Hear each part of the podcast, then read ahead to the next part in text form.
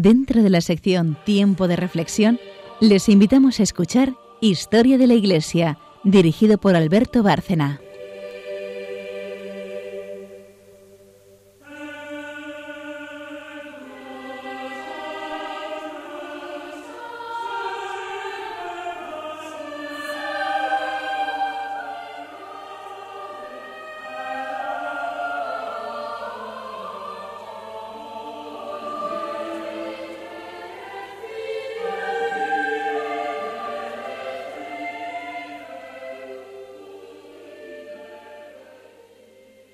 Buenas noches, oyentes de Radio María. Empezamos otro programa de Historia de la Iglesia, eh, más o menos los que solemos estar, y un invitado que ahora presentaré. Charo Gutiérrez, buenas noches. Buenas noches.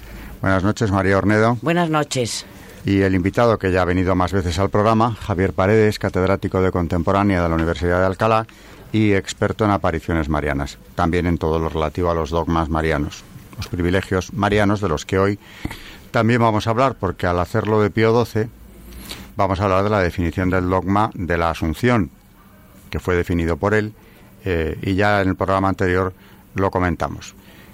Pero para empezar, bueno, eh, esa parte de la definición del dogma y lo que es un dogma en sí, la hará la voz del magisterio en el programa, María Ornedo, pero ya en la, en la segunda parte, después de la pausa. Charo nos trae un santo, como todos los programas. Un beato italiano.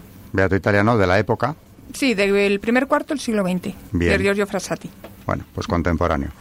Y Javier intervendrá en el tema de la Asunción, desde luego, y también de la biografía de Pío XII. Tenemos ahora un primer periodo del programa, cuarto de hora para hablar de Pío XII, los aspectos más interesantes. Aquí eh, llevamos hablando de él ya dos programas, pero bueno, hay tanto que hablar de él. Hemos tocado el tema de los judíos y de cómo salvó a cientos de miles. Hemos hablado algo de su magisterio también, de la Bien. campaña adversa, en fin, lo que quiera.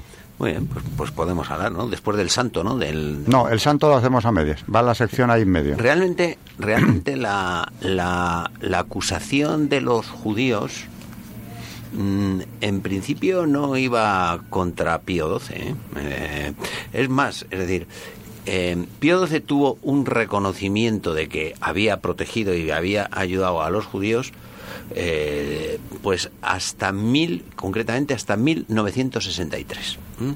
Ahí es donde empieza el problema. ¿eh?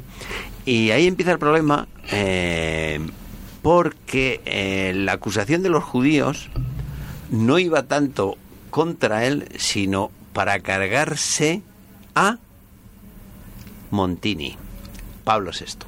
Me explico. Cuando se muere el secretario de Estado de Pío, de Pío XII, que era Luis Maglione, eh, él ya no elige secretario de Estado.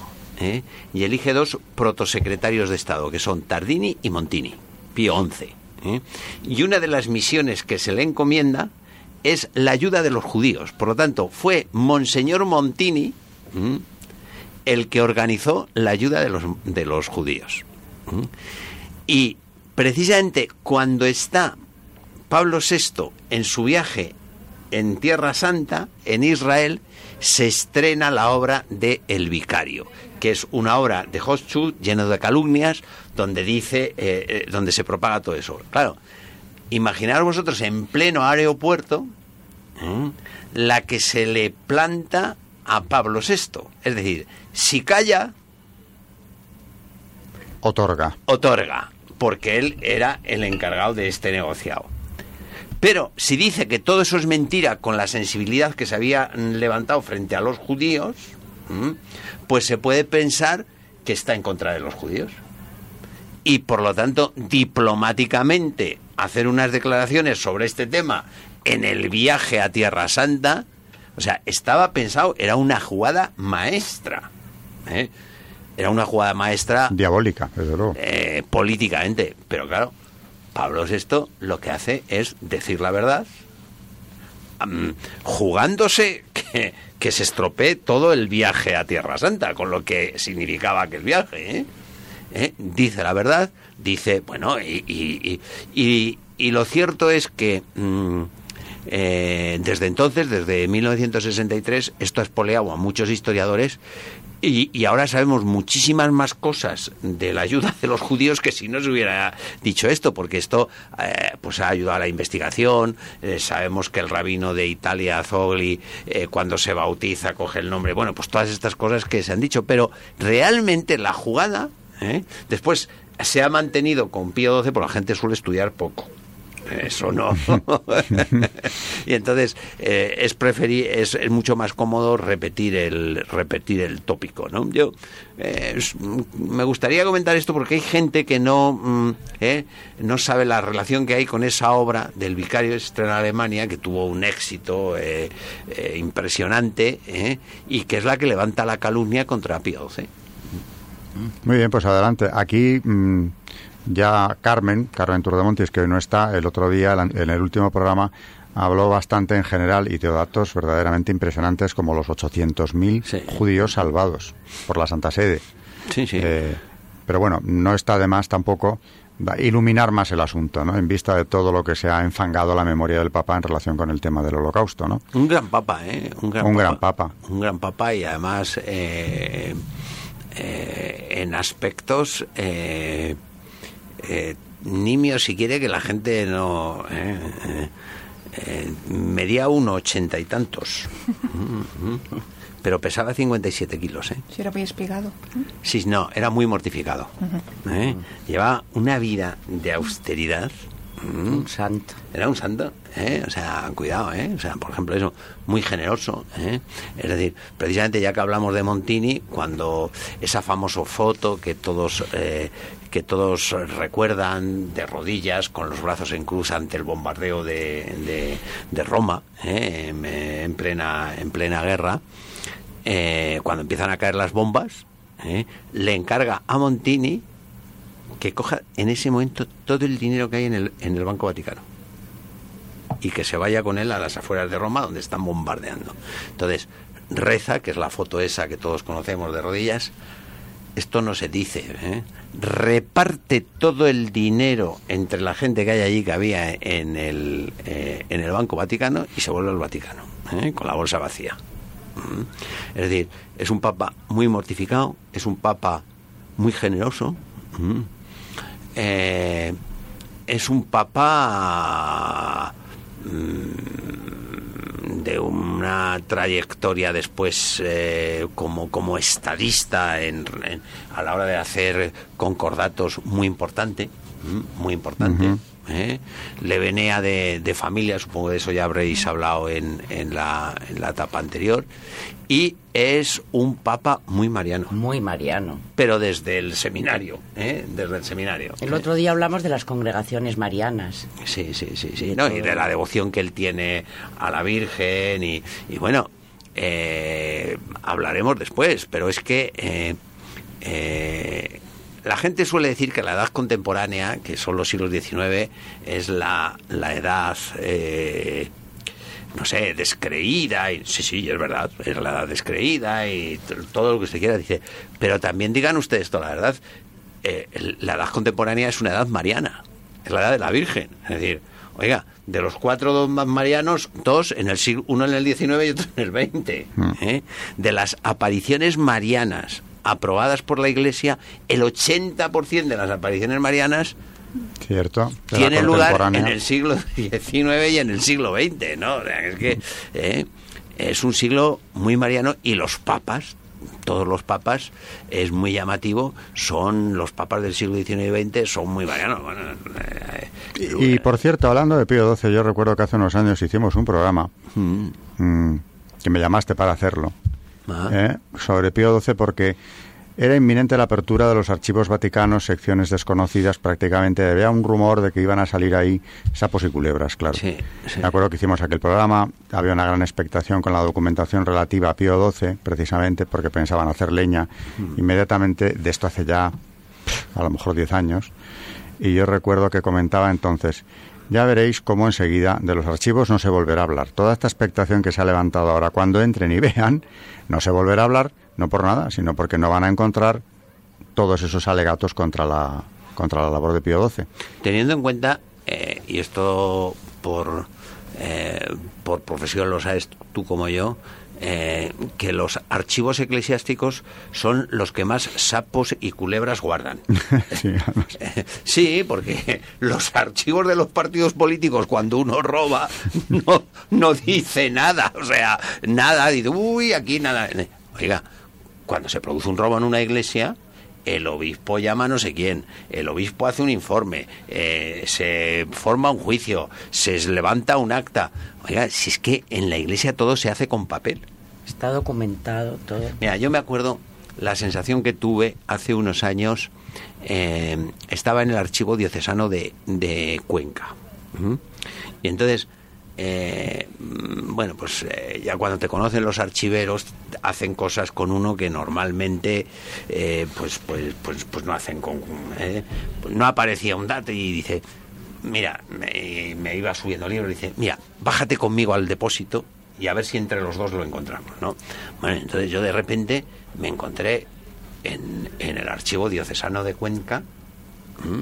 En el depósito donde estaban todos los libros de bautismo, que han tomado una medida que a mí me parece muy muy positiva y es que eh, por lo menos en Cuenca yo creo que en, en- en muchas diócesis es que todos los libros parroquiales a partir de 1850 1870 se llevan al obispado. Ya no se tienen en las parroquias y tal. Bueno pero ahí estaban Mm, ¿eh? claro. Entonces en aquellos libros dice bueno es que a la iglesia es la única institución a la que desde hace siglos le hemos importado uno a uno Qué verdad. pero le hemos importado. Y ahí nos inscriben cuándo nos bautizan, cuándo nos casamos, si se ordena. Oiga, eh, y, y- y les importamos uno a uno porque tenemos alma. Porque aquí al Estado le importamos porque tenemos cuenta corriente.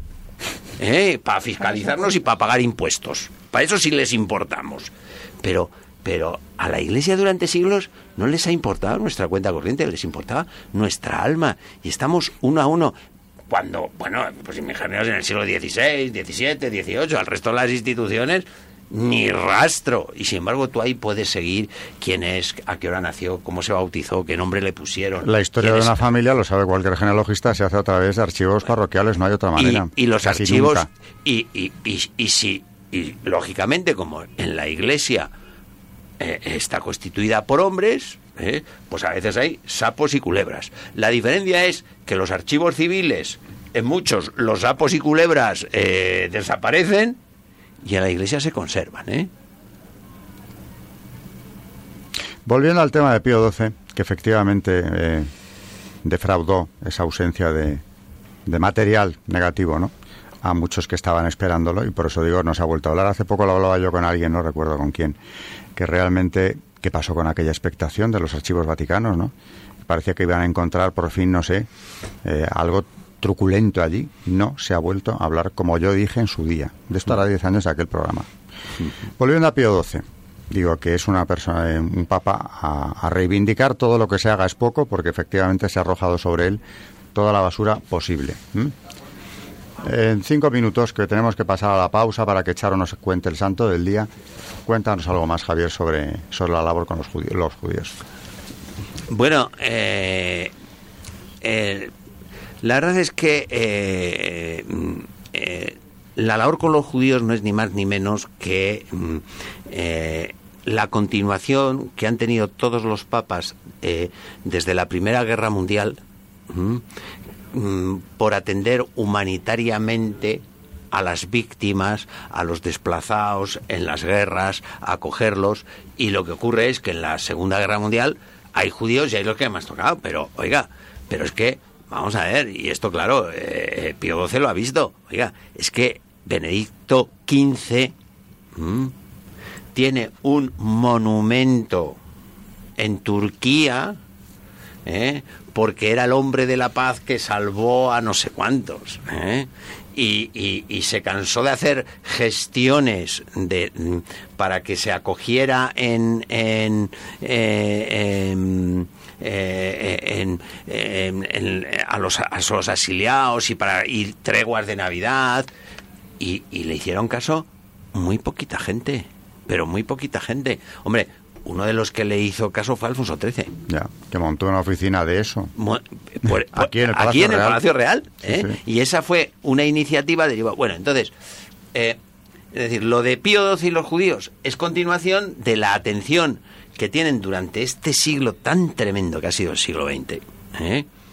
por todos, por, por todos los que han sido machacados que se continúa, ¿eh? y esto se le olvida también, porque claro, eh, Pío XI, Pío XII, la condena de los totalitarismos, dice, oiga, y la defensa de la familia y la defensa de la vida, porque es Pío, Pío XII, cuando se aprueba por primera vez la ley del aborto en Japón en 1952, cuando empieza a decir que cuidadito, que eso es una cosa muy... eh, eh, que, eso es una línea roja que no se pasa.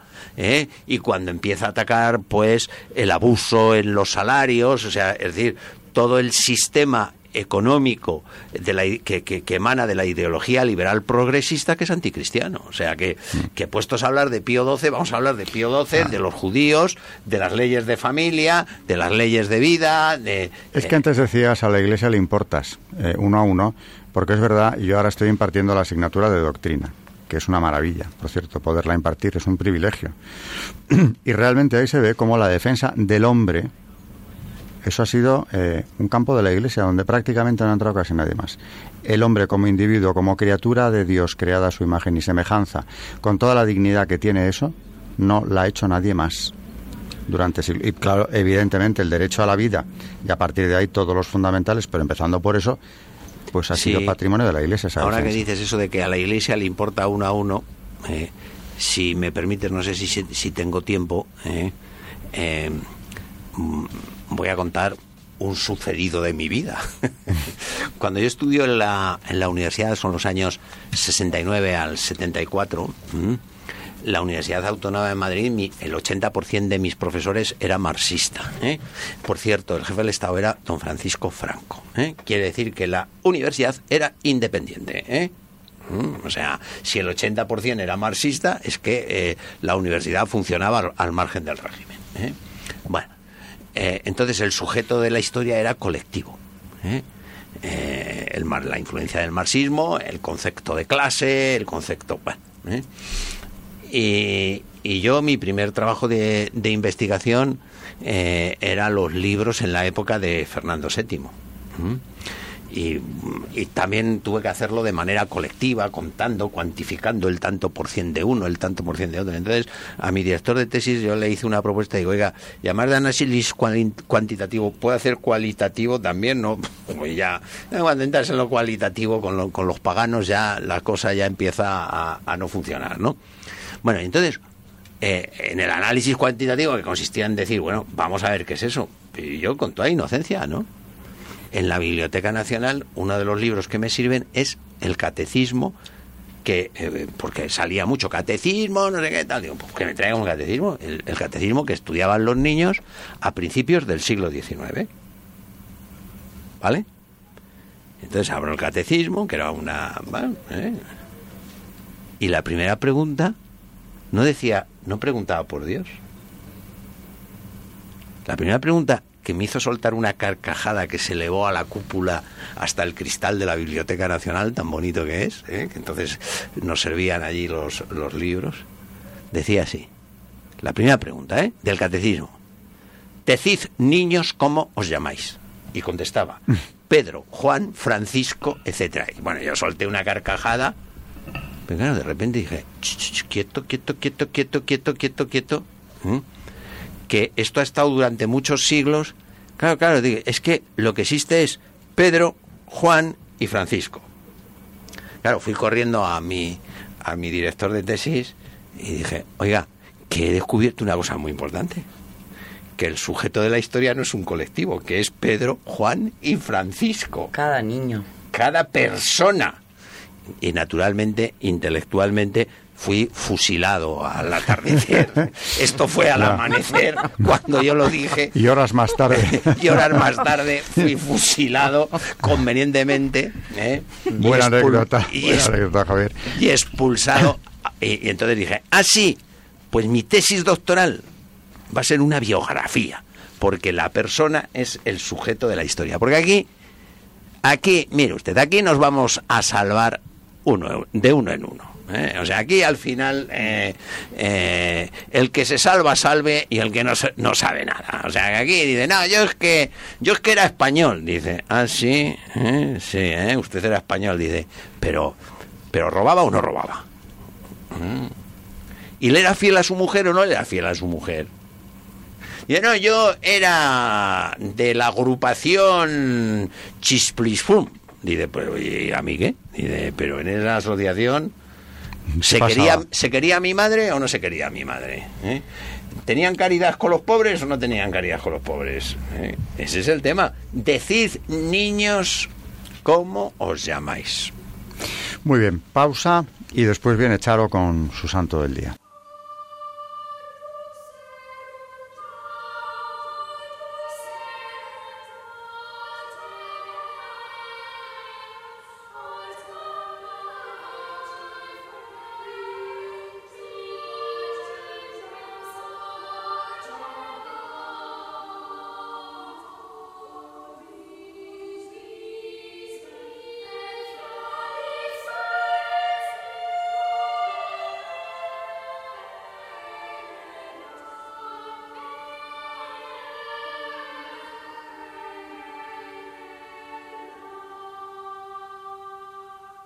Vamos a hablar de un beato italiano de la primera, del primer cuarto del siglo XX. Es el beato Pier Giorgio Frassati, a quien se propone como modelo para la juventud del tercer milenio. Una de sus frases. En esta hora de prueba por la que atraviesa nuestro país, los católicos y especialmente los estudiantes tenemos la seria obligación, una seria obligación que cumplir, nuestra autoformación. Quienes por la gracia de Dios somos católicos tenemos que endurecernos para la batalla que vamos a tener que librar, para poder cumplir nuestro programa y dar a nuestro país, en un futuro no demasiado lejano, días más felices y una sociedad moralmente sana. Pero para lograrlo necesitamos ser constantes en la oración, para obtener de Dios la gracia sin la cual todos nuestros esfuerzos son vanos. La organización y la disciplina que nos preparen para la acción en el momento adecuado. Y finalmente, el sacrificio de nuestra pasión y de nosotros mismos, porque sin eso no podemos conseguir nuestro objetivo. Pier Giorgio Frassati nació en Turín, en Italia, el 6 de abril de 1901, que coincidió con el Sábado Santo. Su padre, agnóstico, era uno de los dueños y directores del periódico liberal La Estampa, que anteriormente había sido la Gaceta del Piamonte, había jugado un papel importante en la opinión cuando se unificó Italia y ahora seguía también una línea liberal. Su padre desempeñó los cargos de senador y posteriormente fue el embajador de Italia en Alemania. La primera juventud de Pier Giorgio transcurrió entre las dos guerras mundiales, cuando Italia sufría gran agitación social y el fascismo estaba en alza.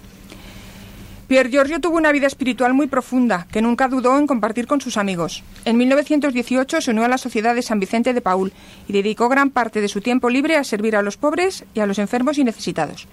Decidió estudiar ingeniería de minas para poder servir a Cristo mejor entre los mineros, como le dijo un amigo. Sus estudios, sin embargo, no le impidieron ejercer el activismo social. En el 19 se hizo socio de la Asociación Católica de Estudiantes y del Partido Popular, que procuraba promover las enseñanzas de la Iglesia Católica. Incluso acarició la idea de hacer unir la eh, Federación Católica de Estudiantes con la Organización de Trabajadores Católicos. Decía que la caridad no era bastante, lo que hacía falta era la reforma social, y en eso se hacía eco de la encíclica Rerum Novarum de León XIII.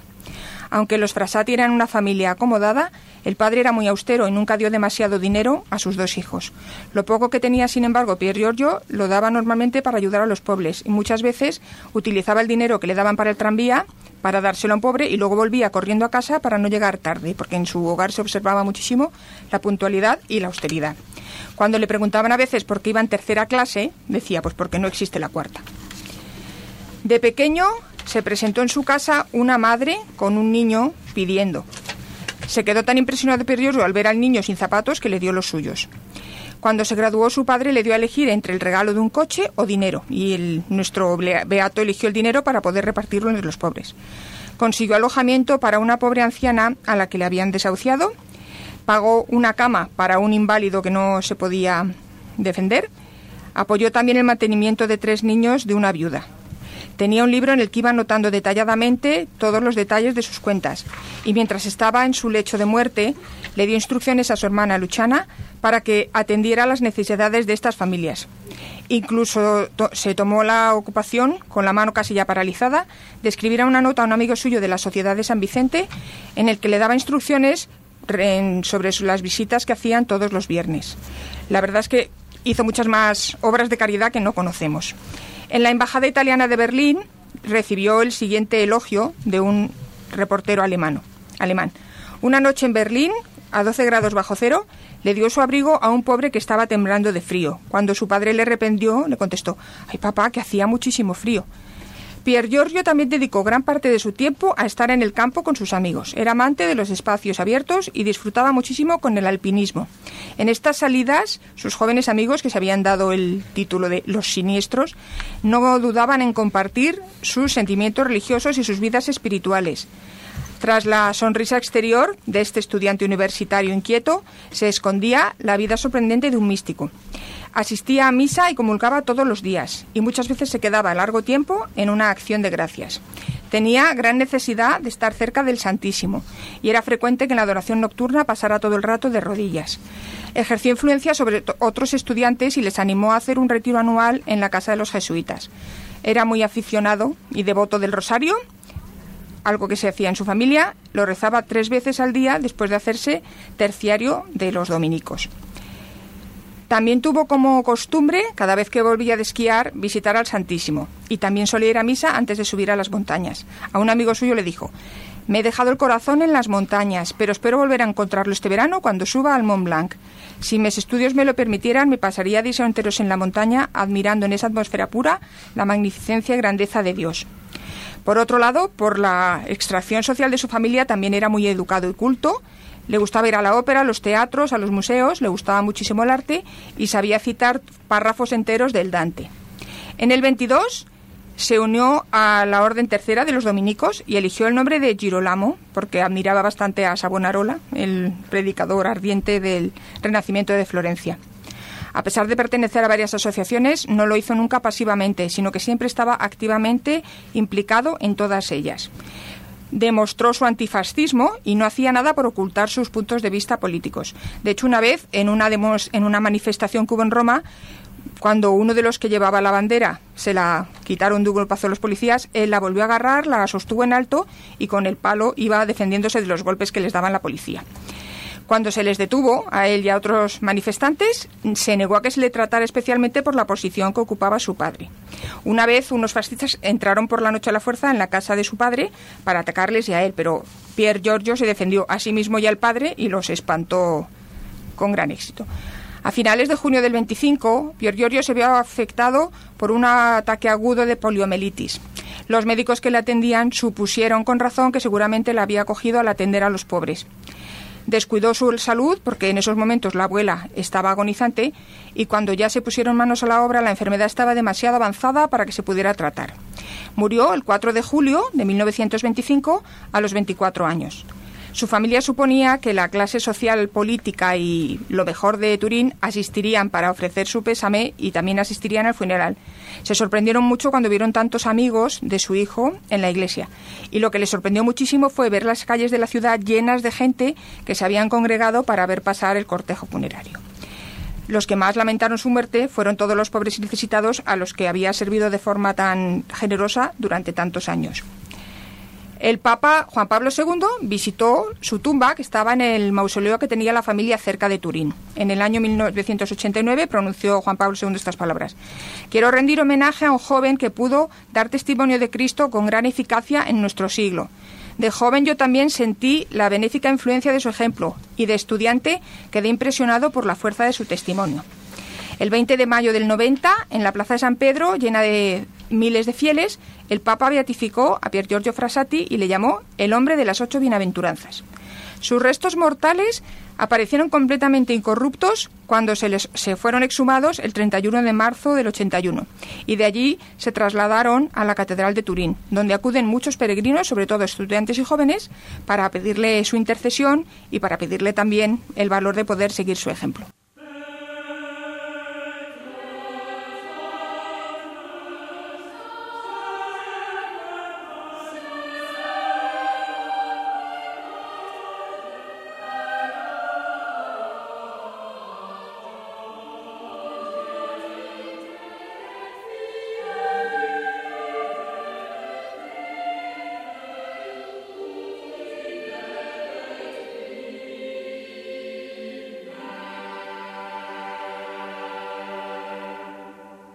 Muy bien, un santo contemporáneo y compatriota de Pío XII.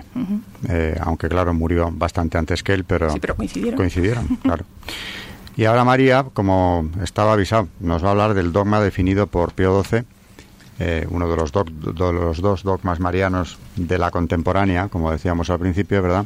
Sí. Y, y el otro día prometimos hablar de él y hoy eh, María lo ha preparado, así que empezamos con la Asunción. Que ya los santos padres decían en sus en sus homilías y disertaciones a los fieles que la Virgen mm, era asunta al cielo, como si fuera un hecho conocido y, admitido por los fieles mm, de toda la Iglesia y de todos los tiempos, ¿no? Juan Damasceno, San Juan Damasceno, que lo cita el Papa Pío XII, también San Germán de Constantinopla, también lo cita, hablan eh, de esta asunción. Por ejemplo, San Juan Damasceno dice, convenía que aquella que en el parto había conservado intacta su virginidad, conservara su cuerpo libre de la incorruptibilidad aun después de la muerte. Y San Germán de Constantinopla, también citado, como digo, por Pío XII, habla maravillosamente de este hecho y lo voy a lo voy a describir como dice él, ¿no? Dice, "Tu cuerpo virginal, María, es todo él santo, todo él casto. Tu cuerpo virginal, María, todo él es templo de Dios. Todo ello hace que el cuerpo de la Virgen esté exento de disolverse y convertirse en polvo. Todo ello hace que el cuerpo de la Virgen, sin perder su condición humana, sea transformado en cuerpo celestial e incorruptible, en cuerpo glorioso y majestuoso, a semejanza del cuerpo glorioso del Señor. En el dogma, que exactamente de la Constitución Apostólica de Pío XII, munificentissimo Deus, que no lo pronuncio bien, me da un agobio estas palabras porque Está bien. bueno, dice en su punto número uno eh, de la Constitución Apostólica de Pío XII, dice así, los santos padres y doctores de la Iglesia, en las homilías y disertaciones dirigidas al pueblo en la fiesta de la Asunción de la Madre de Dios, hablan de este hecho como de algo ya conocido y aceptado por los fieles, y lo explican con toda precisión, procurando sobre todo hacerles comprender que lo que se conmemora en esta festividad es no solo el hecho de que el cuerpo sin vida de la Virgen María no estuvo sujeto a la corrupción, sino también su triunfo sobre la muerte y su glorificación en el cielo a imitación de su Hijo único, Jesucristo. Vuelve a decir que así San Juan Damasceno, el más ilustre transmisor de esta tradición, comparando la asunción de la Santa Madre de Dios con las demás dotes y privilegios, afirma con elocuencia vehemente, convenía que aquella que en el parto había conservado intacta su virginidad, conservara su cuerpo también después de la muerte, libre de la corruptibilidad. Convenía que aquella que había llevado al Creador como un niño en su seno, tuviera después su mansión en el cielo. Convenía que la esposa que el Padre había desposado habitara en el tálamo celestial. Convenía que aquella que atravesada por la espada del dolor había visto a su hijo clavado en la cruz, de cuyo dolor se había visto libre en el parto, lo contemplara sentado en el cielo a la derecha del Padre. Convenía que la Madre de Dios poseyera lo mismo que su Hijo y que fuera venerada por toda criatura como madre y esclava de Dios. Según el punto de vista de San Germán de Constantinopla, el cuerpo de la Virgen María, la Madre de Dios, se mantuvo incorrupto y fue llevado al cielo porque así lo pedía no solo el hecho de la maternidad divina, sino también la, peculi- la peculiar santidad de su cuerpo virginal. Claro, si es que eh, los dogmas mm, eh, lo único que hacen es reforzar la tradición en, en- que, practican los fieles. No, no- se han inventado nada nuevo. No es que Pío XII de repente se lo invente. No, no. Igual que Pío IX cuando declara el dogma de la Inmaculada Concepción, ta- tampoco si eso vamos, no es que la gente lo creyera, y, más aquí en España. Oiga, es que aquí en España, en las universidades, por cierto, es un invento de la Iglesia, de la universidad. ¿eh? Eh, ah, totalmente.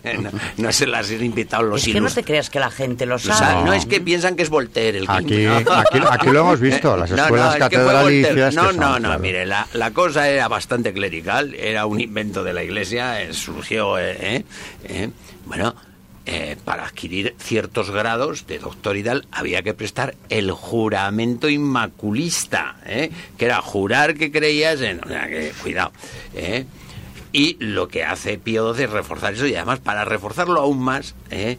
Eh, y darle más solemnidad mm, hace muchas cosas. Ahora recuerdo, por ejemplo, Pío XII es el que eh, promueve la devoción al Sagrado Corazón de, María y, y, establece la solemnidad de María Reina. O sea, promueve, eh, o sea... ¿eh? El nombre de nuestra colaboradora, María Ornedo, es María Reina. Era el 31 de mayo. Eh, pues, pues la culpa la tiene Pío XII, mira. Ahí, le, ahí, le tienes. ¿Qué cosas he aprendido hoy? Tan bonitas. La solemnidad de la, la, establece este papa. Bueno, pero, pero si los papas tienen la fe en depósito, no son los inventores de nada. Los que los que son inventores de algo son los que van contra el magisterio y contra la obediencia al Papa. Eso sí, que además les dura muy poco. O sea, eso, la cosa humana son como los yogures, tiene fecha de caducidad. ¿eh? Las cosas humanas son así. ¿eh? Las cosas del cielo no, son, pues como decía Santa Teresa, para siempre, para siempre, para siempre. Por eso hay iglesia, claro. Claro, ¿eh? ese, es el, ese es el tema es que refrescando, pues eso, las definiciones que tenemos en el catecismo de la Iglesia Católica, que tanto aludimos a él y que tampoco leemos, el los dogmas de, la fe, eh, hay que tener en cuenta que el magisterio de la Iglesia ejerce plenamente la autoridad que tiene de Cristo cuando define los dogmas. Es decir, cuando propone de una forma que obliga al pueblo cristiano a una adhesión irrevocable de fe. Verdades contenidas en la revelación divina o verdades que tienen que ver con ellas un vínculo necesario. Es decir, lo que Cristo confió a los apóstoles, estos lo transmitieron por su predicación y por escrito, bajo la inspiración del Espíritu Santo, a todas las generaciones hasta el retorno glorioso de Cristo. Es decir, la tradición y la Sagrada Escritura constituyen un único depósito sagrado de la palabra de Dios, en el cual, como en un espejo, la iglesia peregrinante contempla a Dios, fuente de todas sus riquezas. Exactamente. Que claro, es dogma de fe. Parece que, no sé, que se entiende por eso, ¿no? Que, que como si alguien te obligara, no es que no es que alguien obligue, es la tradición de la iglesia. Claro, claro, Por eso decimos que el Papa del Espíritu proclama un dogma, no se lo inventa. Él evidentemente lo que hace es proclamar algo que es depósito de la Iglesia. Exacto. Fíjate tú qué testimonios nos has traído hoy tan antiguos hablando de la Asunción. No, no, eso estaba ahí. En cuanto escarbas un, un poquito, eh, bueno, sí, sí. Por eso la, la revelación se cierra con la muerte del último apóstol. ¿Eh? dice, y a partir, bueno, hombre, sí, a partir de ahí se enriquece explicando ese contenido, eso que está ahí en el depósito, pero no haciendo novedad. Eh, eso es exactamente lo que hacen los modernistas en el siglo XX. ¿Mm? En el siglo XX el modernismo eh, y, tiene, y tiene todo que ver con las apariciones de la Virgen. El modernismo eh, eh, es eh, que surge en, el pontificado de San Pío X. Que lo condena, que lo, condena. Lo condena. Lo diagnostica, pero no lo cura, porque una cosa es diagnosticar un cáncer y otra cosa es curarlo. Claro, el que se crea que el modernismo se acabó con San Pío X es que, mm, por decirlo en términos castizos de Madrid, es que le chorrean las aguas bautismales. bueno, pues eh, eh, el modernismo consiste en lo siguiente, es decir, admitimos que Jesucristo supo cómo hacer la iglesia hasta el siglo XX, pero a partir de ahora, los que sabemos cómo hay que hacer las cosas en la iglesia somos los hombres. ¿Eh? Y entonces vamos aquí a... ¿eh? Bueno, eso es el pecado contra el Espíritu Santo. Claro. Eso es el pecado contra el Espíritu Santo. ¿Y qué problema tiene el pecado contra el Espíritu Santo? Que no se perdona. No porque la misericordia de Dios esté acortada, sino porque porque porque no, si te crees más listo que el Espíritu Santo es que no no no no, te sientes que has que has pecado. Y entonces, cuando la Santísima Trinidad está en en esta coyuntura terrible es cuando interviene la Virgen. Cuando la Virgen dice, vosotros no podéis perdonar, no podéis arreglar esta situación, pero yo sí. ¿Y por qué puede la Virgen? Y ese es el 80% de las apariciones aprobadas en el siglo XIX y XX. ¿Por qué puede? Primero porque es Madre de Dios. Lo mismo que un tipo que va todos los días al gimnasio puede levantar una piedra de 50 kilos.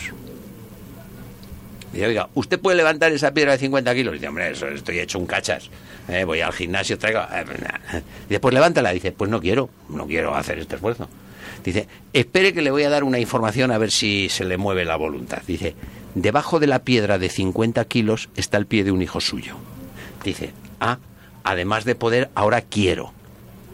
O sea, entonces la Virgen quiere, porque es madre nuestra puede porque es madre de Dios y quiere porque es madre nuestra. Y todas las apariciones vienen a decir lo mismo y avisarnos de lo mismo. Por ejemplo, Fátima. ¿Eh? La gente piensa que en Fátima, cuando la Virgen dice, Rusia va a extender sus errores por todo el mundo. ¿eh? La gente piensa que es que eh, el error de Rusia es el partido único, la falta de la oferta y la demanda. Dice, no, no mire usted. Lo que a mí me enseñaron los marxistas, que de marxismo sé un montón, cinco años estudiando marxismo, pues lo que pasa que le salí rana. Pero bueno, me, lo sé. No pudieron contigo. No lo sé si pudieron o no, pero yo me escapé me escapé. Vamos a ver, la crítica de todas las críticas no es la crítica social ni la crítica económica, no. La crítica de todas las críticas para el marxismo es la crítica de la religión. ¿eh? para decirle que el hombre es el ser supremo para el hombre, que es la tesis de Feuerbach. Es decir, ese es el error de Rusia. Por cierto, el mismo error que el del liberalismo, que lo que proyecta es que el hombre es un ser autónomo, que no necesita de Dios. ¿eh? Fíjate qué casualidad que en estos últimos años ha habido muchísimas conversiones de gente eh, eh, que era comunista y se ha hecho liberal. dice, dice, no, porque en el fondo... La antropología no es tan distinta. Es la misma. ¿eh?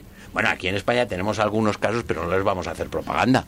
Pero por poner un, por poner un ejemplo, Angela Merkel. Angela Merkel era la líder de las juventudes comunistas de la, de la, de la Alemania comunista, que aquello sí que era.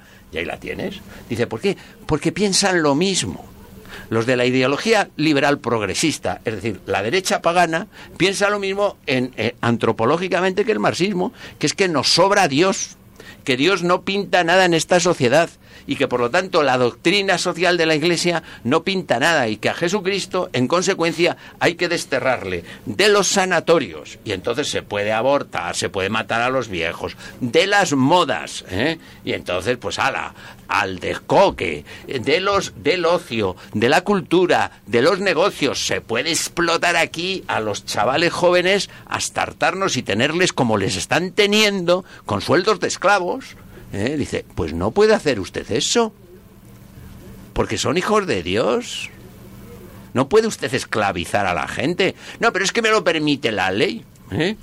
Es que yo creo que, claro, si Dios desaparece, y en esta sociedad lo estamos viendo. todo se te permite. El hombre que dice, yo soy mi propio Dios, no se, no se trata como Dios nos trata de bien. Se trata fatal. Qué buena observación. Hoy lo explicaba en clase precisamente. Si Dios desaparece, desaparece la libertad Nada menos que eso. ¿Cómo ¿eh? La quiere- libertad no puede haber libertad. Dios a cada uno, como decía tan bonito Javier antes, ¿no? La Iglesia tiene cada nombre nuestro, cada sacramento que hemos que, que- que- que hemos tenido lo tiene registrado, ¿no? Nosotros nunca nos vamos a querer a nosotros mismos como Dios nos quiere, bajo ningún No, concepto. eso tenlo por seguro. Bajo ningún... eh, si, si, si Dios puede que, que la gente dice, es que Dios no te deja hacer esto, no te deja hacer lo otro, pero vamos a ver, Dios detesta el pecado por el gravísimo daño que te hace a ti, no por otra cosa. En cuanto que a ti te quiere, sabe el daño que te hace. Entonces, como somos tan listos en esta sociedad, hemos decidido que nosotros decimos lo que está bien El hombre y lo para que el está hombre mal. es el ser supremo y entonces El pecado y- y se luciferino puede dar no a- serviré. En definitiva es eso. Que está ahí desde el origen. de Pero ¿cómo nos No, vamos a querer nosotros? Seréis como dioses. Claro. Dice, eh, si coméis la del fruto prohibido, pero si, si es que la naturaleza humana, mm, mm, por eso yo digo una cosa, ¿no? Yo, eh, en mis clases no existe la historia contemporánea. Existe la historia universal en el tiempo y en el espacio. ¿O es que Adán y Eva no bebían el agua por debajo de la nariz? si tenían la misma naturaleza que nosotros. ¿eh? Eh, Dice, otra cosa es que se vistieran con hojas de parra, y nosotros pues vamos allí a las rebajas. Bueno, pues eh, ya, ya pe- pero, ¿qué importancia tiene eso? eh? ¿Qué importancia tiene eso? El problema es que tienen la misma naturaleza y que ya a ellos se le planteó el seréis como dioses y se vieron las consecuencias y nosotros hemos establecido una sociedad ¿eh? con, con el seis como dioses. ¿eh? Que además es una sociedad eh, que sufre, por decir una cosa. Es decir, aquí en España ya nadie habla del divorcio. ¿Eh? Como, Claro, eso es una conquista ya muy vieja. Claro. ya, ya nadie habla. Y sin embargo, el divorcio en estos momentos produce el mayor sufrimiento moral de los españoles. O sea, sacos de sufrimiento. O sea, l- eh, eh, en tantos por cien, si se, los disgustos y el sufrimiento de la gente, la raíz está en el divorcio. Y, y ya nadie, ya aquí, eh, ¿eh? Para ir acabando voy a comentar una anécdota de un, un autor francés que ha venido aquí a Madrid hace pocas semanas a presentar su libro traducido al español. Es un, un hombre que ha dejado la masonería y, y bueno, lo conocí, estuve hablando con él bastante rato. Serge Abad Gallard, eh, de origen español, como se ve por sus apellidos, pero es un francés que después de veintitantos años en una logia eh, lo ha abandonado. Y hablamos del divorcio y del aborto y de todos los ataques contra la familia. Y él, no yo, porque yo le, saqué el tema, pero el que lo contó fue él. Todo el ataque contra la familia es sistemáticamente, no digo que sea patrimonio exclusivo de la masonería, pero se ha propiciado desde ahí y yo lo he, lo he seguido en la historia y tú lo habrás visto. La batalla por el divorcio era decimonónica, ya estaban entonces liberales y masones en esa batalla. Había que conseguir el divorcio. A Alfonso XIII, cuando le invitan a entrar en la masonería proponiéndole que si lo hace eh, le auguran que el trono se mantendrá y si no que se olvide, como pasó. Los despidió con una venia, por cierto, los echó. Pero una de las imposiciones que le hacen es precisamente que legalice el divorcio ya. Es decir, que deje de ser además rey constitucional para que entre en política y le obliga a uno de sus gobiernos, manipulándolo como sea, que eh, introduzca esa ley. ¿Quién se acuerda efectivamente de aquello? Bueno, esa es una batalla ganada, pues hace ya mucho tiempo, claro. A ver quién la toca ya. Sin embargo, dice, hombre, si no hubiera producido nada, dice, bueno, pues, pues no sé, ¿quién se acuerda de los molinillos de café eh, de que tenía nuestra abuela? Yo, que a mí me hacía mucha gracia que echabas y dabas así con la mano, rucu, rucu, rucu, rucu, rucu, rucu, rucu. Dice, ¿quién era? Dice, nadie. Dice, ¿por qué? Dice, porque ya hay unos molinillos que te hacen eso. O sea, eh, eh, podemos tomar café. Dice, oiga, pero aquí no somos felices con el divorcio, ¿eh? Aquí no somos felices. No, el sufrimiento. Y los como peores, dices los niños, los hijos, yo creo que son los que más sufren. La, la familia queda descoyuntada. Pero si además los hijos, pero si eso tiene maldición judía hasta no sé qué generación, los hijos, los abuelos, los padres, los primos, los vecinos, los... pero si eso es un... ¿eh? Nada. Pues hablando de la Virgen y su asunción a- al hilo de Pío XII, Nos tenemos que ir ya antes de la última frase que la va a decir María. Quiero comentar que estamos en la campaña eh, de donativos del mes de mayo de Radio María y que esta emisora seguirá evangelizando en la medida que pueda y lo ha, y lo ha venido haciendo siempre gracias a los donativos de los que nos están oyendo. De manera que les animo a tener esto presente porque esta labor realmente eh, en esta emisora es una labor única a nivel mundial y, merece la pena yo creo que si podemos ayudar, desde luego debemos de hacerlo. Esta tarde oía yo a una señora mayor hablando y que había llamado a la radio diciendo no solo a mí, sino a todas mis amigas, esta radio nos da la vida. Gente que está sola, enfermos. Bueno, gente o como ya no que estés enferma, que está cocinando como yo.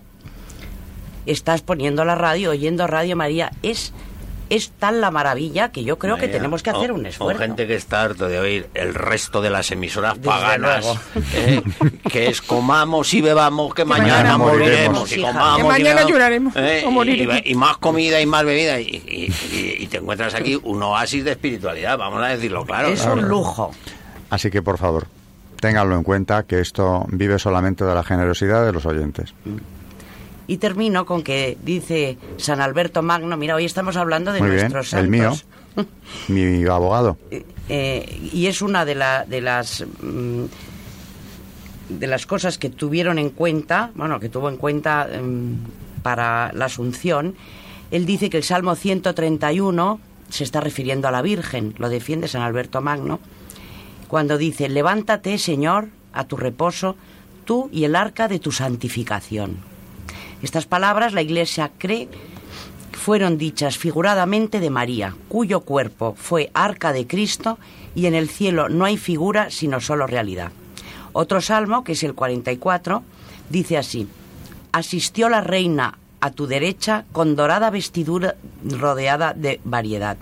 Y en verdad que se atribuye a María esa dorada vestidura, ya que su carne santísima se revistió de incorruptibilidad y de la inmortalidad como espléndida vestidura de oro. A María aplica la Iglesia aquel pasaje del Cantar de los Cantares 6-9. ¿Quién es esta que marcha como el alba al levantarse, hermosa como la luna, escogida como el sol, terrible como escuadrón?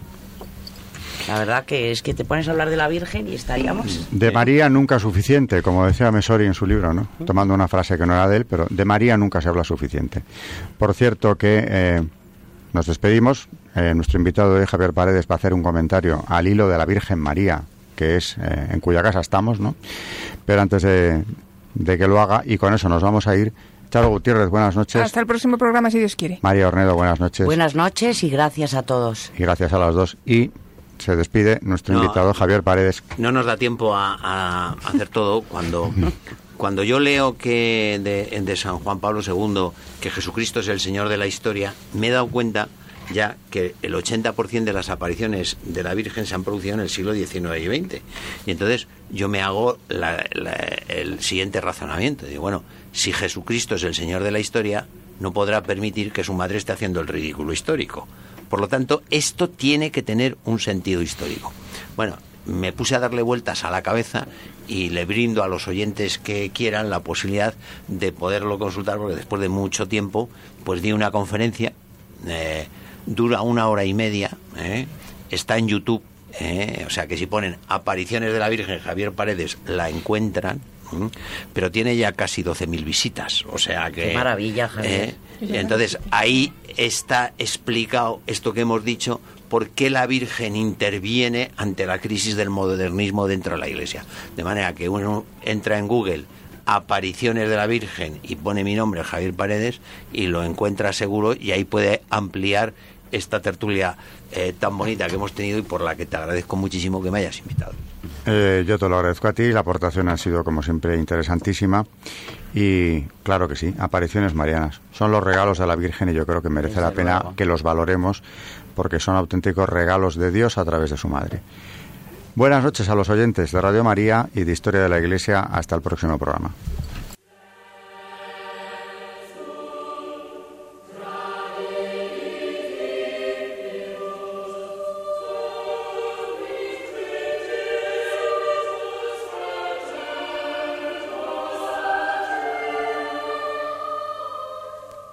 Y así finaliza en Radio María Historia de la Iglesia, dirigido por Alberto Bárcena.